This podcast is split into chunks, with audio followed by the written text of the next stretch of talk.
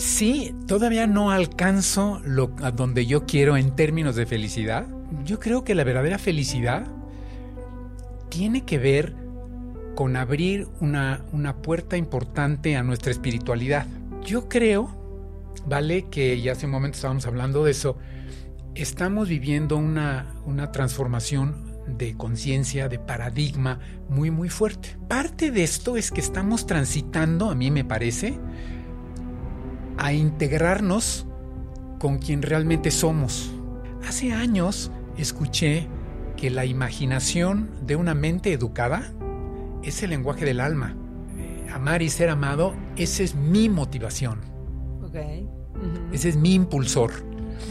Entonces, yo lo que, lo que para mí la felicidad es cada vez abrirme más a esta parte mía que yo lo llamo mi verdadero ser. Tu mejor versión. Que ya era antes de que yo nací y que va a seguir siendo después de que muera.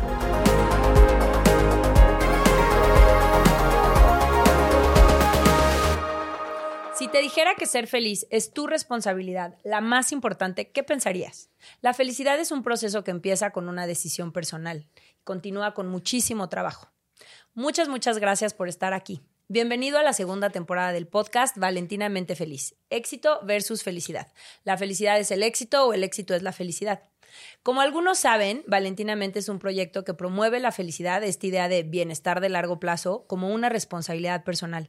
Y es por ello que desde distintas plataformas comparto información y herramientas científicas para que puedas aprender y trabajar en construir tu felicidad.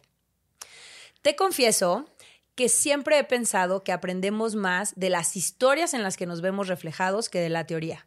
Así que esta segunda temporada del podcast quiero acercarte historias de personas en distintos ámbitos, deportistas, periodistas, eh, políticos, famosos, personajes del mundo empresarial, etcétera. En fin, personas con historias que yo admiro, pero sobre todo grandes seres humanos, para que puedas encontrar esperanza, inspiración y tal vez llevarte una que otra herramienta o tip que te pueda ayudar en tu camino de construir felicidad. Así que hoy tengo el gusto de compartir tiempo y espacio con un hombre excepcional, economista egresado de la UNAM. Estudió un posgrado en finanzas corporativas en Inglaterra, con una carrera exitosa en el medio bursátil, alcanzando la dirección general de Afin, casa de bolsa que fundó con algunos socios y que actualmente es Casa de Bolsa Banorte. Durante varios años fue miembro del Consejo de Administración de Grupo Financiero Banorte. Desde los 18 años inició su trabajo de desarrollo interno y espiritual y durante más de 30 años ha meditado todos los días con técnicas de visualización que abren dimensiones internas maravillosas. Es escritor del libro En lo profundo de sí. Hoy, el banquero se ha reinventado y hay quien lo describe como un mentor del crecimiento interno. Sin duda, un hombre con un corazón enormemente generoso. Por todo esto, hoy es un honor para mí presentarles a Luis Merino o Picho, como lo conocemos. Bienvenido, muchas, muchas gracias vale, por muchas estar gracias. aquí. Muchas gracias eh, y gracias por invitarme, gracias por tenerme aquí contigo. Encantado. No, muchas gracias. ¿Mm? Cuéntanos, Picho, ¿tú te consideras feliz? ¿Realmente feliz? Sí, eh, sí, todavía no alcanzo lo, a donde yo quiero en términos de felicidad. Okay. Y si quieres, ahorita un poco elaboro esto. Eh, porque yo he llegado a, entender que la, yo creo que la verdadera felicidad tiene que ver con abrir una, una puerta importante a nuestra espiritualidad. Okay. Me interesó mucho tu planteamiento de, de que hay cinco, digamos, capítulos, áreas, ajá. áreas ajá. Y la primera tú la mencionabas, la, la espiritualidad. Uh -huh. Y bueno, uno, yo sí quisiera aclarar que la espiritualidad y la religión no tienen nada que ver, es decir, son dos cosas diferentes, uh -huh. ¿no? Totalmente. De acuerdo, sí. Y yo, yo pienso, yo creo que la espiritualidad abarca las otras cuatro. Ok. Te voy a decir por qué, a qué me refiero. Si alguien aprende, y tú lo mencionabas, lo vi en alguno de tus, de tus programas, si alguien aprende a desarrollar presencia, inclusive a alguien le comentaste que había que ser eh, eh, honesto con sus emociones. Uh -huh. Para lograr eso, ¿vale? Obviamente tú estás dando por hecho, todos, que se requiere, en, para tener presencia, se requiere recoger la atención. y estar presente aquí adentro de mí y estar aquí contigo. Es decir, si, si, si, mi atención no estuviera aquí y estoy yo en el rollo de, yo qué sé, del último asunto allá en casa en Cuernavaca, no hay nadie aquí, es decir, mi cerebro salió a comer, mi mente no está aquí. De tal manera que logrando presencia, se abre, puede uno abrirse al mundo espiritual, porque yo he descubierto que nosotros tenemos, y creo que tú le llamas la, sabiduría del alma, me parece que le mm, llamas. Yo creo, vale, que ya hace un momento estábamos hablando de eso, estamos viviendo una, una transformación de conciencia, de paradigma muy, muy fuerte. A nivel humanidad. Total, sí, de, globo terráqueo. Y bueno, cada país en su ámbito, cada ciudad en su ámbito. Y parte de esto es que estamos transitando, a mí me parece, a integrarnos con quien realmente somos. Mm. Es decir, antes de que tú nacieras y antes que yo naciera, éramos un ser X, hay quien, hay quien opina que no y está bien, cada quien que crea lo que quiera. Yo tengo la impresión, porque lo he vivido en, en estados alterados de conciencia, en que uno puede llegar a estar consciente de su ser, es decir, de quien yo era antes de nacer y voy a ser después de nacer. Y yo me imagino, no sé, porque ahí habría que destilar muy bien a qué le llamas tú la, sabiduría del alma, pero yo creo que se puede vivir con esto integrado y yo creo que estamos llamados a un despertar, a integrarnos a nuestro verdadero ser, o al revés, ¿eh? o integrar nuestro verdadero ser a nuestra humanidad.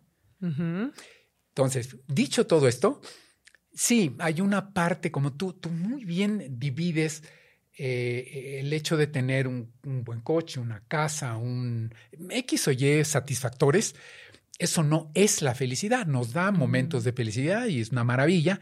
La verdadera felicidad yo creo que se logra creando una conexión, abriendo una conexión interna con quien realmente somos. Con ese ser. Con ese ser.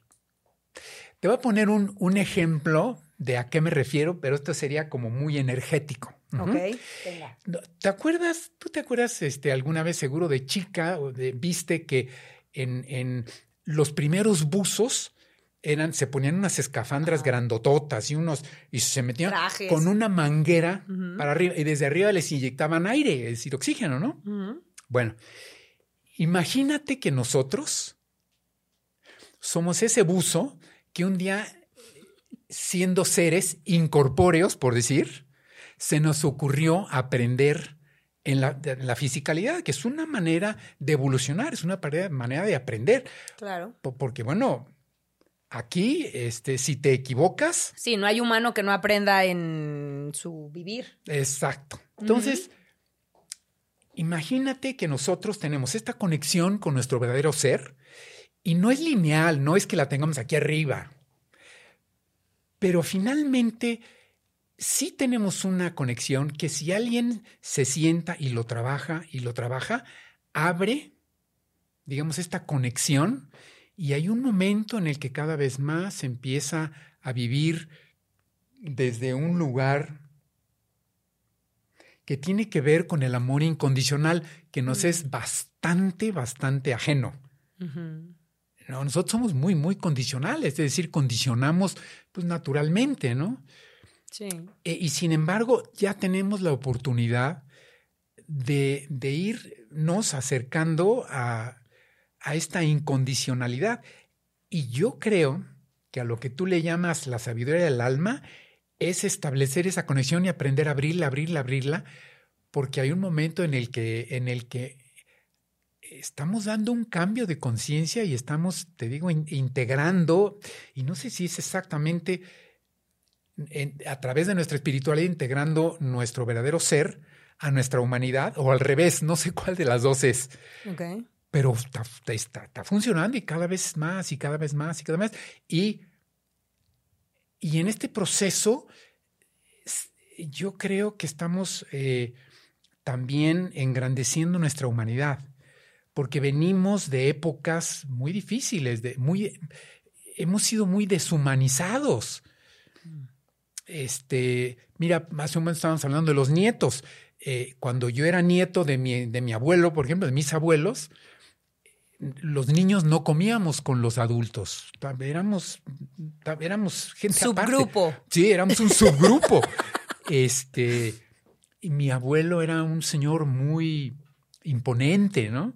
Eh, en una ocasión, muy de chico, él, obviamente de guasa, yo me asusté muchísimo, pero me dijo, si no te portas bien, picho, te voy a sacar el brazo por la manga. Bueno, a mí me dio mucho, me dio terror y dije, eso debe doler muchísimo, ¿no? Entonces, imagínate eh, quién era él en términos de, de él, él, era muy lejano, este, y era muy severo. Y hoy día los abuelos ya no somos ni lejanos ni severos. Mm. Entonces, eh, estamos cambiando y nos estamos humanizando cada vez más. Entonces, cuando yo hablo de integrar, digamos, esta, e, el verdadero ser, no es alejarse de nuestra humanidad, lejos de eso, es... Sí, fusionarlas. Fusionarlas. Fusionarlas. Me encanta. Porque no sé si puedas elaborar un poquito de por qué consideras que tanto la parte eh, física, intelectual, de relaciones y de emociones están integradas en la parte espiritual, en este ejercicio de, integración. Ajá, así es, sí, totalmente. Mira, déjame, si quieres te lo explico un poco con la manera como yo medito y como yo trabajo y como yo tengo acceso a, digamos, eh, algunos niveles de conciencia que a mí me interesan mucho. Yo utilizo mucho la visualización. y, para mí la visualización es importante porque si yo te digo, vale, es un término de, resonancia, tú quieres entrar en contacto directamente con tu alma, bueno, está muy fácil. Tu alma eh, eh, funciona, tu alma y la mía y la de todos funciona en, en cierta vibración que se puede medir en, no sé si en megahertz o en alguna cosa de estas, ¿no? Entonces yo nada más digo, no, no importa, tú nada más atórale a esa, a esa vibración y ya, vale, ya, listo, adiós, buenas tardes. Vas a decir, ¿y eso cómo se hace, no? Claro. Pero si tú te atreves a desde adentro empezar a visualizar, por ejemplo, algo que yo llamo el templo de tu alma, que no es un lugar físico, pero es, es, un, es una vibración. Pero si tú puedes entrar ahí, asumes esa vibración, la, la, la accesas o tienes acceso a esa vibración y puedes tener acceso a tu alma directamente, ¿vale? Mm. En, en, en, alguna ocasión un personaje maravilloso que, conocí decía, la deidad sabe quién eres y sabe tu nombre. Hmm. Y es nada más cuestión de que tú resuelvas tus obstáculos para presentarte ante y ya. En ese sentido, tu alma, tu, tu verdadero ser, están 24 horas atentos a cada uno de nosotros. Somos nosotros los que estamos alejados. Creo que está padrísimo porque eso es como muy esperanzador. ¿No? O sea, un término conscientes humanos mortales. Exacto. Y lo interesante es que quien, quien toca este tipo de, de lugares, y sobre todo yo te platicaba que es a través de visualización, porque cuando alguien puede a través de... Mira, por ejemplo, yo medito y lo primero que hago es que empiezo, bueno, tengo una aclaración muy interesante. Hace años escuché que la imaginación de una mente educada es el lenguaje del alma.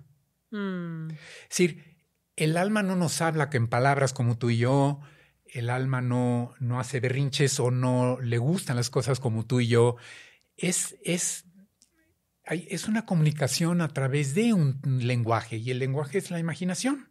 Mm. Entonces, yo lo primero que hago es que me siento y empiezo a visualizarme en un lugar seguro, en una especie, que te diré, en un claro de un bosque. A mí me encantan los bosques. Normalmente a la gente o le gustan los bosques o le gustan las playas. Mm, Entonces yo llego a un bosque, a un claro de bosque. Y lo interesante es que si alguien hace esto muy seguido, yo lo hago todos los días, al yo entrar en un lugar seguro, evoco mi seguridad. Claro. Pero si alguien me dice, oye, ¿qué resonancia tiene la seguridad? No tengo idea y no importa.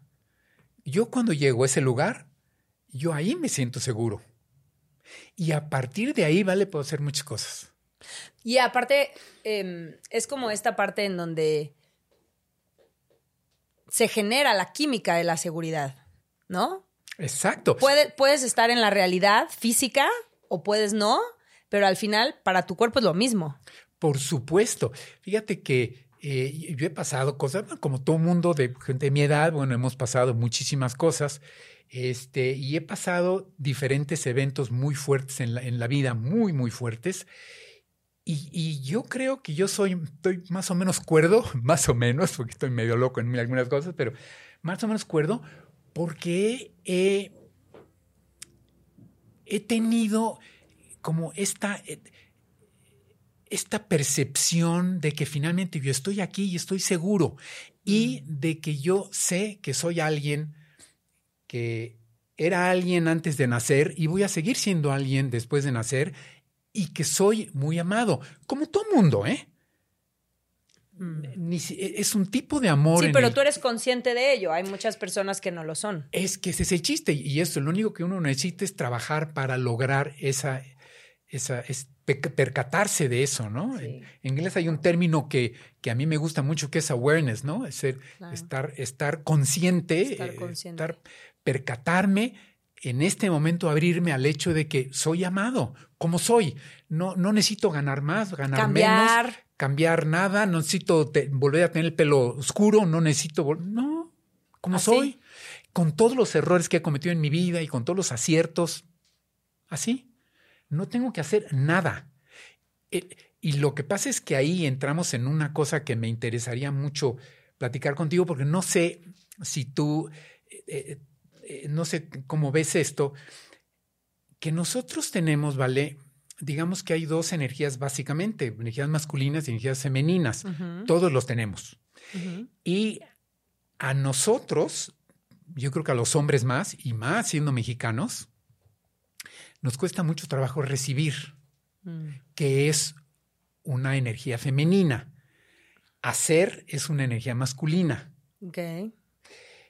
Y me interesaría saber, bueno, es decir, dentro de tu, de tu ángulo, que, tiene, tiene, tiene aristas preciosas la psicología de la felicidad, me parece verdaderamente una herramienta extraordinaria, una escalera en donde, bueno, hay que empezar a subir esos escalones y ya, ¿no? Rápido. Eh, ¿En dónde estaría el acto de recibir? Porque hay un momento, ¿vale? En que ya no es cuestión de hacer, es cuestión de recibir. Por ejemplo, hay un momento en el que sí, yo puedo hacer ciertas cosas para lograr la seguridad y eso me da cierta felicidad. Y hay que hacer ciertas cosas para lograr X o Y escalones dentro de la felicidad. Pero hay un momento, ¿vale?, en que ya no es de hacer, sino de abrirme a recibir. Yo sabes qué creo. Ajá. Que mm, que probablemente no sea un punto de vista científico, sino personal. Ajá. Yo creo que las dos interactúan permanentemente. ¿Sabes? Porque cuando tú haces o das, estás recibiendo. Y ese es un mindset.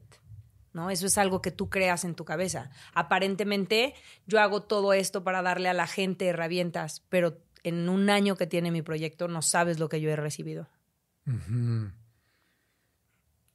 yo te puedo contar, o sea, a mí me llena el alma mensajes, historias, ¿no?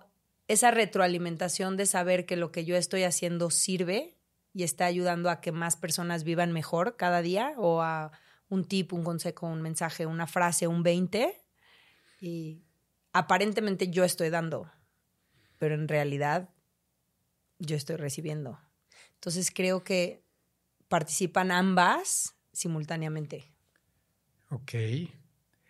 Hasta el, hasta el momento, pero ¿qué pasa? ¿Qué pasa si alguien va caminando y empieza a abrirse, por ejemplo, a esto que estamos platicando de abrirse a su alma o a su verdadero ser, a quien tú le llamas la seguridad del alma, que puede vivir con ella 24, bueno, no 24 horas porque dormimos, pero todo el tiempo que estamos despiertos podríamos vivir con ella. En conexión. Y eso implicaría, hay un momento en el que generamos,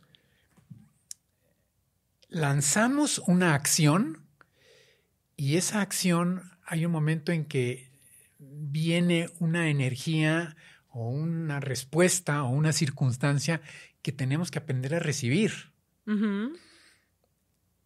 Y ese recibir, a mí se me hace muy importante aprender. Es que tiene, nosotros, por, por deformación de nuestra propia educación, eh, tendemos mucho más a hacer y a dar que recibir. Recibir nos cuesta más trabajo. A lo mejor es nada más a los hombres o más a los hombres. Sí, no sé. O sea, no sé. No, no, no, no te podría decir como. Creo que sería como una buena investigación. Mm. ¿No? Hacer ese ejercicio de realmente ver si esa perspectiva que podemos tener es representativa de una generalidad o no. Ok. ¿Sí me explicó? Sí. Porque puedo pensar en historias que digo, no, bueno, este tiene toda la vida recibiendo, ¿en qué momento se va a poner las pilas? ¿No? no, no, claro, tiene razón. Pudiera ser que estamos hablando como de algo subjetivo, no tan representativo de. Ok.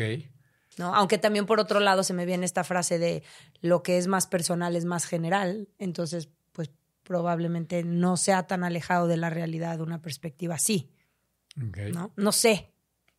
Creo que podría ser una investigación interesante explorar en qué grupos se ha vivido con más frecuencia una que otra. ¿No? ¿Qué grupos han dado más o perciben o sienten que han dado más en su vida de lo que han recibido y qué grupos al revés? Y sería muy interesante ver qué, qué implica hacer y qué implica recibir, ¿no? En, en, uno, adentro. Mira, por ejemplo, yo, esto que te platicaba del lugar seguro, una cosa es sentarse y hacer el ritual que cada quien va desarrollando. Yo tengo un cierto ritual para sentarme y poner la columna recta y tal, y soltar y, y empezar a evocar mi propia imaginación. Y estando ahí, hay un momento en el que yo tengo que soltar. Porque claro, yo tengo una mente educada que, que, dice, bueno, sí, picho, pero ahora súbele y bájale y hazle y, voltea a la izquierda y ve y el, ¿no? el este y el, y el, y el viento y el al sur, el, el sol y el fuego y tal. Y... Hay un momento en el que en mi meditación necesito soltar y necesito recibir porque el alma, mi alma, lo que pasa es que, eh, bueno, el, alma es, un ente, es una energía femenina sagrada y el espíritu es una energía sagrada masculina. El espíritu es el ímpetu, el hacer, ese, no para, ¿no? Pero el alma está y el alma permite y el alma enseña, muestra. Este, y hay un momento en el que adentro, en, adentro, en, en, nuestra, adentro de mí, llega un momento en que necesito, cosa que eso a mí me cuesta mi trabajito, entrar en modo de recibir. Mm. Soltar el control, que bueno, la certidumbre. La certidumbre, por supuesto. La expectativa. Soltar, soltar. Y es, no, sé si alguna vez has visto en, en la en, la arcana mayor, en las cartas esas del tarot, cosa que no tengo idea ni cómo son, y creo que son 21, no estoy muy seguro, pero bueno, hay una que se llama el loco. Mm. Y este loco, la, su figura, es un tipo un poco desarrapado que va con un palo y un pañuelo aquí atrás colgando, está volteando para atrás y está dando un paso al precipicio. Ok. ¿no? no sé bien qué quiere decir, yo no soy bueno para esas cosas, pero haz de cuenta que esto que te estoy hablando... Lo sientes un poco así. Sí. Eh, tendría, los seres humanos, los seres humanos tenemos que acercarnos con de cierta manera y con cierto cuidado y a, ese, a ese acto, es decir, dar un paso, porque bueno, como tú decías hace un momento, hay que soltar la certidumbre. Híjole, soltar la certidumbre. Es durísimo. Y es que si uno no suelta la certidumbre, vamos a seguir manifestando y logrando lo de ayer y no lo, de, no lo que viene nuevo. Cuando... Sí, es el bueno, el bueno por conocer y no el malo conocido, ¿no? Abrirte a... Exacto. Ahora, obviamente, vale, habría que hacerlo de una manera juiciosa. Claro, claro. No haciendo locuras, este, ¿no? Este. Sí, pero la simple idea de permitirte recibir algo mejor, aunque sea inesperado. O sea, ¿por qué le ponemos la carga de certidumbre bueno, incertidumbre malo? Exacto. ¿No? Esperado, bueno, no esperado, malo. Cuando no necesariamente tiene que ser así. Por supuesto. ¿No? Oye, ¿tú crees que el éxito es la felicidad o la, o la felicidad es el éxito? Ay, ay, ay, ahorita que te oí decir eso dije, ay Dios. Mira, de entrada, no sé, déjame. Yo creo, yo tendría que definirme cómo entiendo yo el éxito y cómo entiendo la felicidad. Okay. para mí el éxito es, digamos, tener acceso a recursos, los que cada quien quiera y tenga, ¿no? Tener eh, eh, un trabajo, una actividad eh, significativa. Tener relaciones íntimas con mis seres queridos y con los seres con los que yo me relaciono, ¿no? Para mí eso es éxito. Esas, más o menos esas tres cosas es éxito. Y felicidad, yo lo ato yo creo que ahí estoy muy de acuerdo contigo cuando dices una cosa es lo que me hace feliz y otra cosa es ser feliz. Yo creo que la felicidad tiene ya que ver con quien yo realmente soy. Y bueno, me imagino que tú sabrás algo, has, oído hablar de los, de los, de los, eh, eh, esto del enneagrama y los. Yo soy un dos. Entonces, bueno, para mí, verdaderamente, a mí el, amar y ser amado, esa es mi motivación. Ok. Ese es mi impulsor. Entonces, yo lo que, lo que para mí la felicidad es cada vez abrirme más a esta parte mía que yo lo llamo mi verdadero ser. Mm. Tu mejor versión. Que es que ya era antes de que yo nací y que va a seguir siendo después de que muera. Mm. Y, abrirme cada vez más es, es, alguien o algo, es una presencia en mí que no juzga, que no condiciona, que no tiene nada que ver con mi visión humana y que no tiene nada de malo, ¿eh? Todas mis características humanas son una maravilla, ¿no? Para, no es una u otra, son las dos. Entonces la felicidad para mí ya está ahí. Ahora, si me hubieras preguntado hace 40 años, te hubiera dicho otra cosa. Ok.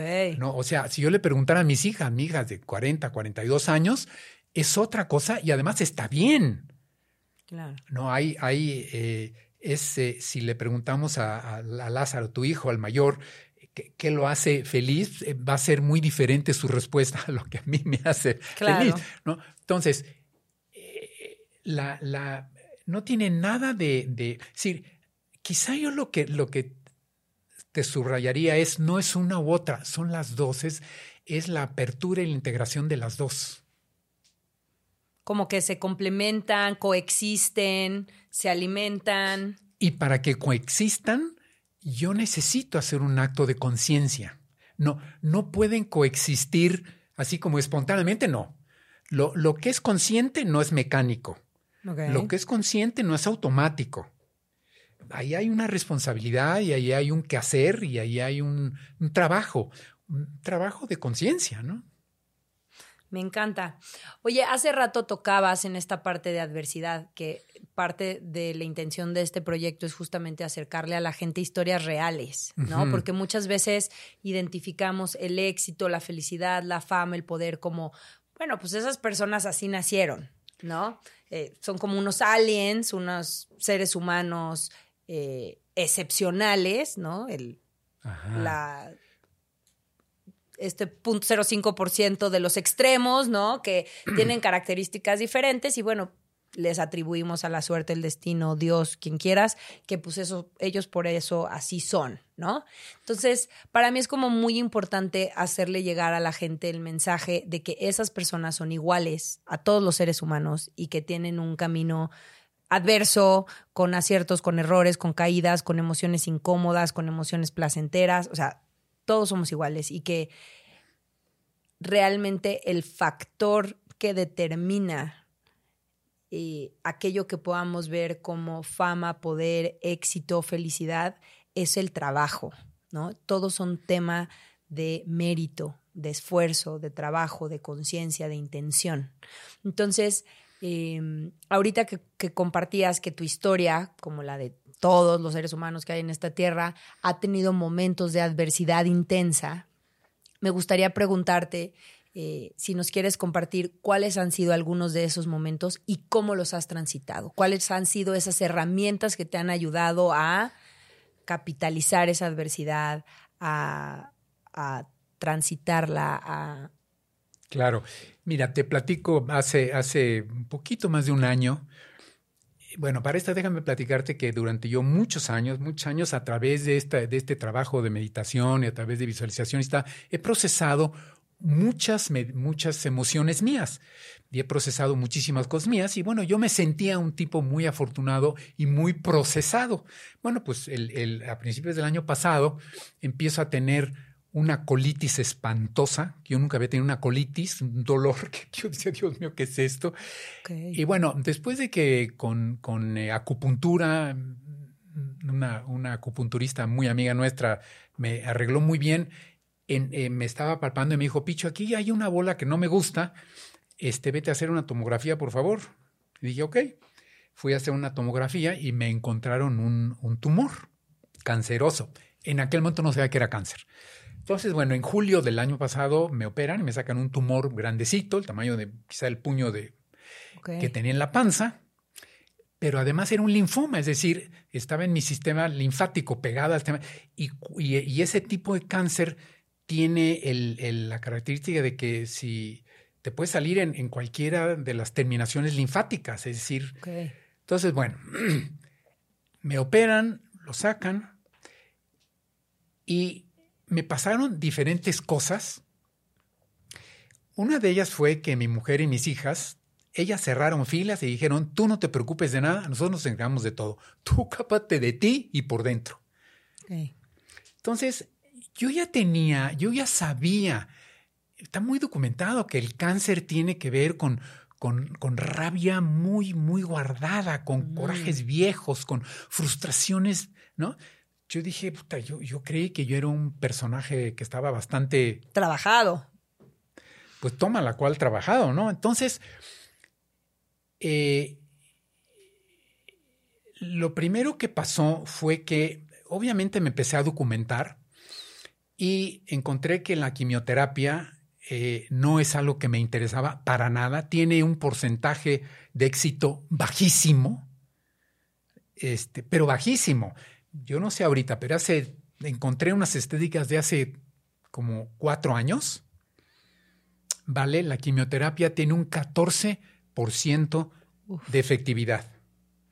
O sea, el 96% de las personas, se, perdón, el 86, perdón, se mueren, ¿no? Entonces, entonces, bueno, y además pasa uno por cosas muy fuertes. Es lo que te iba a decir, con todos los costos que claro, implica. La cirujana me dijo, ya me estaba haciendo eh, eh, cita con, con, quien me iba a, aplicar la quimioterapia. Le dije, muchas gracias, pero no. Este, y entonces me dediqué, y además mi mujer eh, trabaja muchas cosas de como de muy naturales. Entonces me metí a regímenes de, de, de, sanación, desde cómo comer, en fin, muchas cosas de ese tipo. Pero lo más importante era que yo necesitaba averiguar y encontrar cómo es que había yo generado ese cáncer, por qué. La causa. Entonces me fui para atrás, me fui para atrás, me fui para atrás, hice una regresión. Llegué a un picho de más o menos, habría tenido 20, 20 tempranos, 21, lo que se llama el, la época del adulto joven en psicología. Y me encontré a mí mismo en una regresión en donde mi personaje, mi adolescente tardío de aquella época, ¿vale? Había guardado por cuestiones de educación, yo tenía adentro una bomba, de una, era una mezcla de rabia, energía sexual y pasión. La pasión del adolescente, la pasión del adolescente es una locura, es una brutalidad, ¿no? Bueno, entonces, eh, y déjame hacerte una aclaración interesante, cuando, cuando uno trabaja este tipo de cosas, el adolescente o el niño, quien tiene una torre, en ese sentido, era mi adolescente tardío, no yo. Ok. Y, digamos, en, en, un sentido, figurativamente hablando, él está atorado, en, estaba atorado en una burbuja de tiempo-espacio. Okay. Yo no tenía ese problema, él sí. Y obviamente estaba. Después de años, ¿no? Entonces, me costó mucho trabajo en esta regresión, tuve que ir tres veces para que él se atreviera a soltarlo, mm. a abrirlo. Y él lo que me decía, no, es que si yo hago esto, se va a reventar todo, se va a destruir la familia, se va a destruir todo, que era, era su, su, pues su, su, seguridad. Su estructura. Su estructura que le daba seguridad. Y, lo logré y, y, fue una cosa muy fuerte. Por supuesto, yo cuando terminé esa regresión, ¿vale? Seguí temblando creo que dos horas, pero fue una liberación tremenda. Bueno, te platico de todo esto porque una de las cosas que estoy haciendo aquí en Ciudad de México, es, aprovechando, es que ayer me escanearon porque empecé a tener algunos problemillas digestivos. Yo dije, ay Dios, y mi mujer más rápidamente me, me dijo, no, una escaneada. Y bueno, ya ves que, hay, que tiene uno que escanearse después de haber tenido cáncer una vez al año. De seguimiento. Seguimiento de creo que cinco años, una cosa así. Entonces, eh, ayer me escanearon, no tengo una célula cancerosa. Mm, felicidades, qué padre. Entonces, bueno, esto que te platico, dentro de todo esto, lo que me ha sostenido es como esta, yo puedo estar recargado en saberme amado por mí mismo, por esta parte mía, que quizá tú le llamas la sabiduría del alma o el alma, y yo quizá le llame mi verdadero ser. No importa cómo le llamamos y no importa, ¿no? Pero, pero el saberse conocido, cuidado, amado, contenido, contenido, eso da, eso me ha permitido eh, pasar momentos muy difíciles en la vida de manera relativamente exitosa. Y digo relativamente exitosa, pues bueno, una, una cirugía es de una violencia espantosa, o sea, una cirugía es tremenda. Bueno, sí, hay que pasar ese tipo de cosas, ni modo, hay veces, ¿no? Pero, pero eh, el saberme amado, el saberme contenido y el, y el poderme saber cuidado, da una, da una fuerza muy particular, que es una fuerza muy, muy suave, es una fuerza muy callada, muy... No, no es, eh, no, es, no tiene nada que ver con, con algarabía, ¿no? Entonces, el, yo creo que eso es, en la vida, yo creo que eso es un es muy importante desarrollar esa conexión con esta parte nuestra que es, que es sagrada. ¿Qué otra manera para llegar a esa conexión o a saberse querido, contenido, valorado, cuidado puede haber o ha habido para ti? Eh, mira, yo creo que yo creo que es muy importante meditar, muy.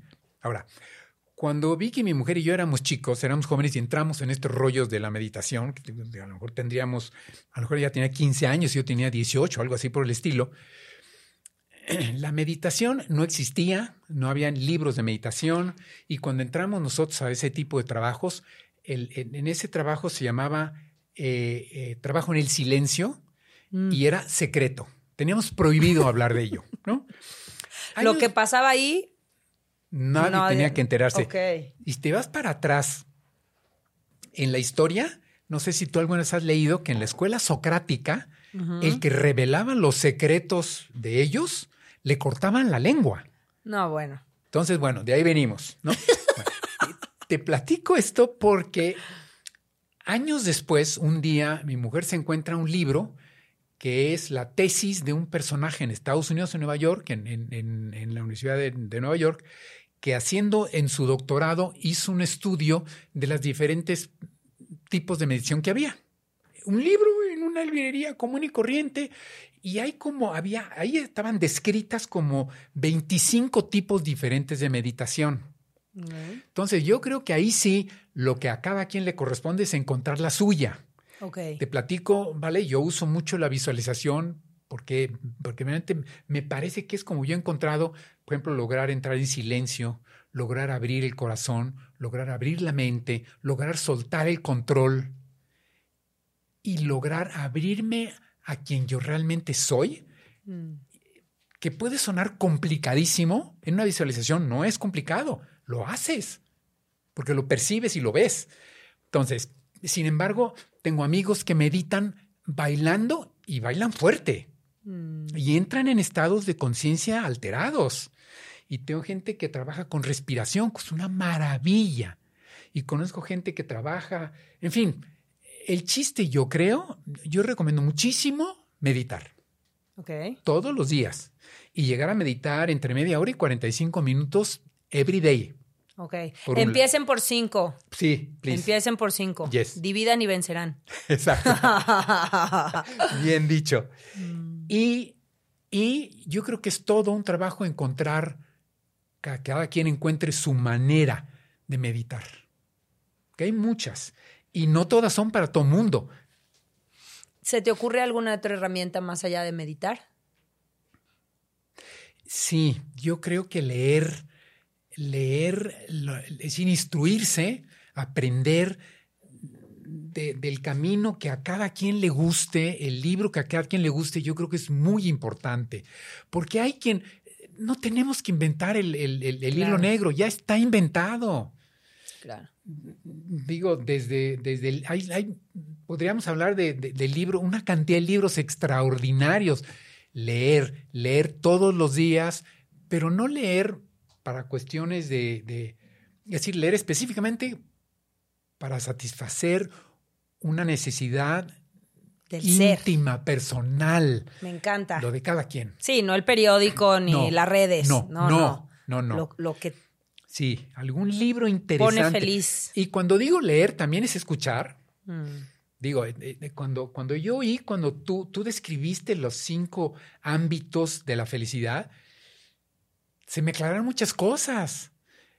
Eh, o sea, cuando digo leer es enterarse a través de escuchar. Sí, aprender. Aprender, aprender a través de leer y aprender a través de escuchar.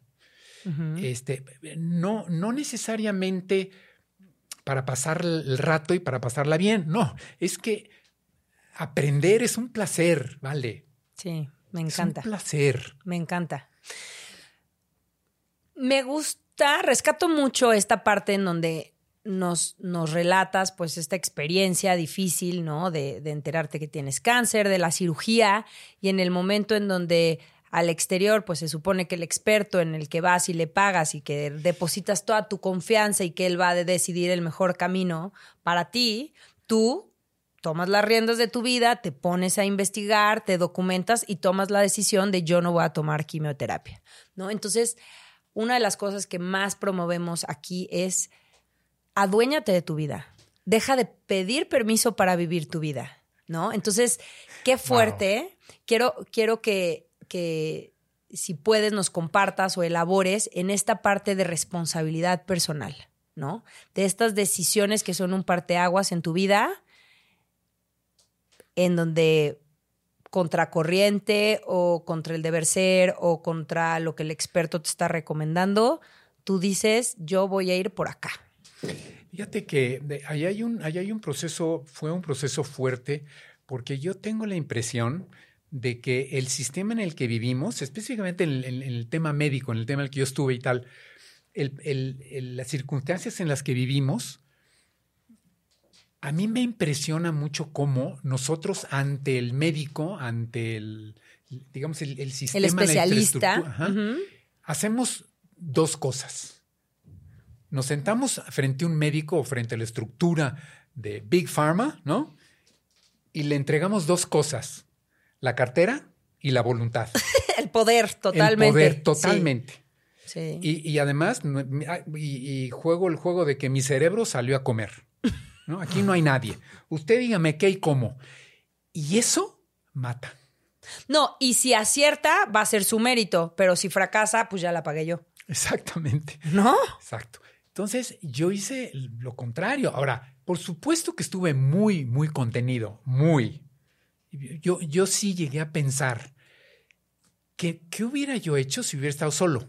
Si hubiera sido un mm. señor de 72, 73 años y vivo solo y de repente me encuentro con esa noticia. No sé qué hubiera pasado, ¿eh? La verdad no lo sé.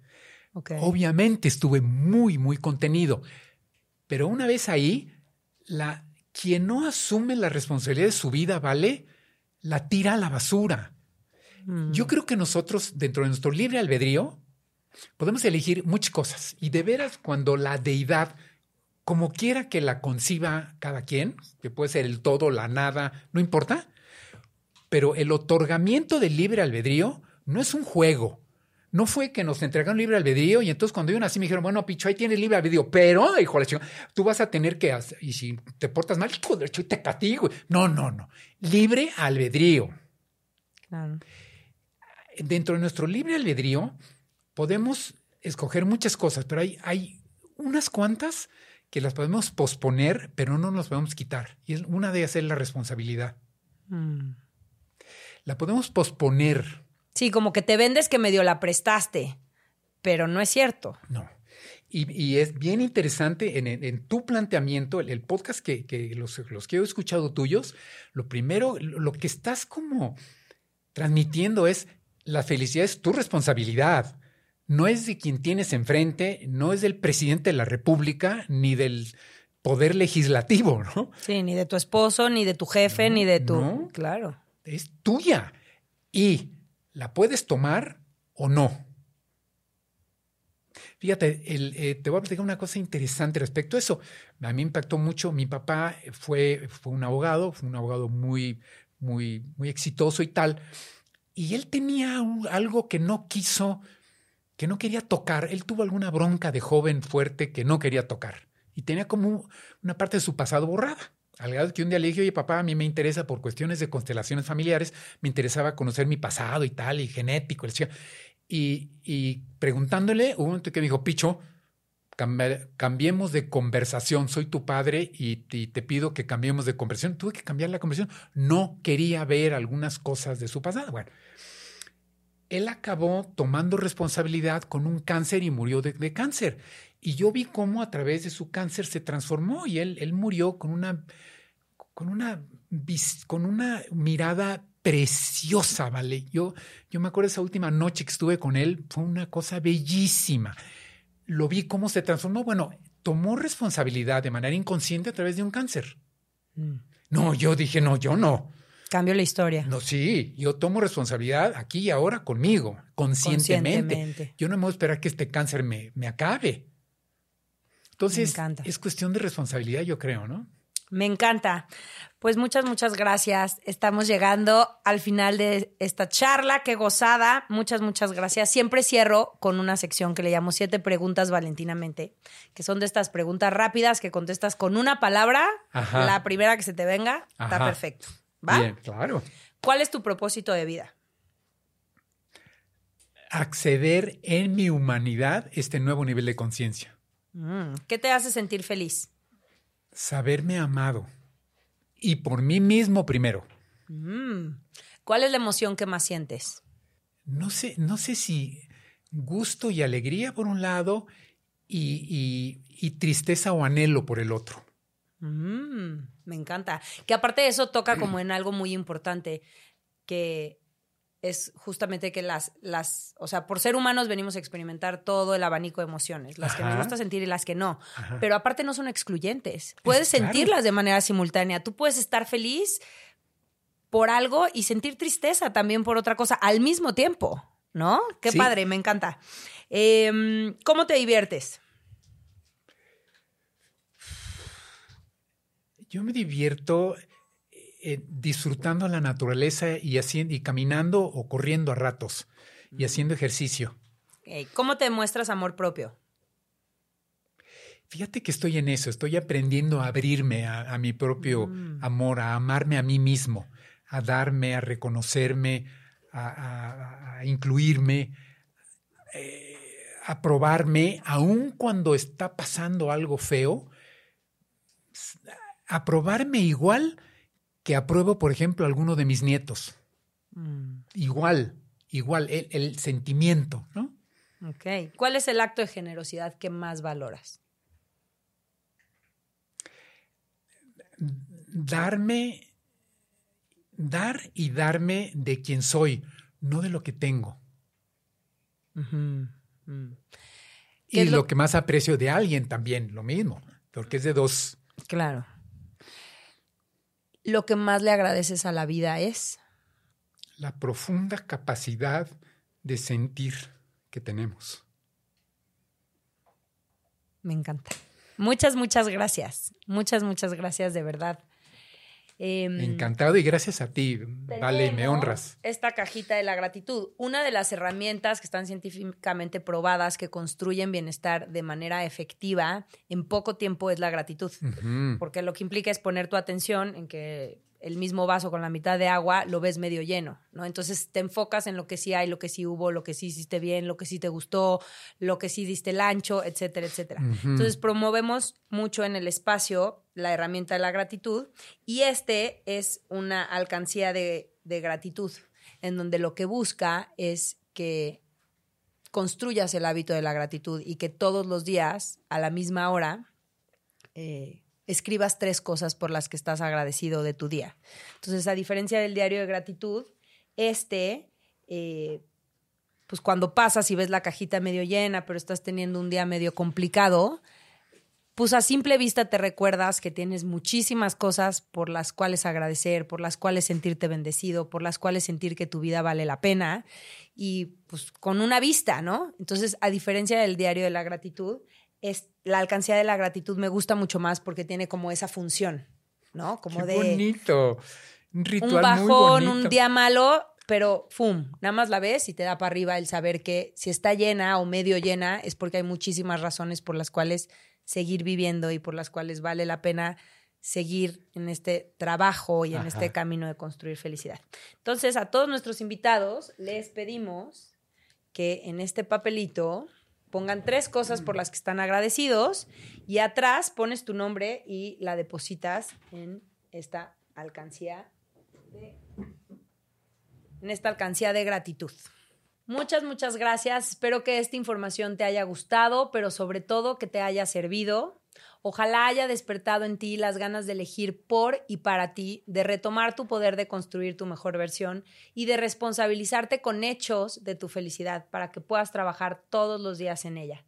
Si crees que esta información es valiosa y puede servirle a alguien que conoces, compártela y así nos estarás ayudando a acelerar esta revolución de felicidad, de amor propio, de autoconocimiento.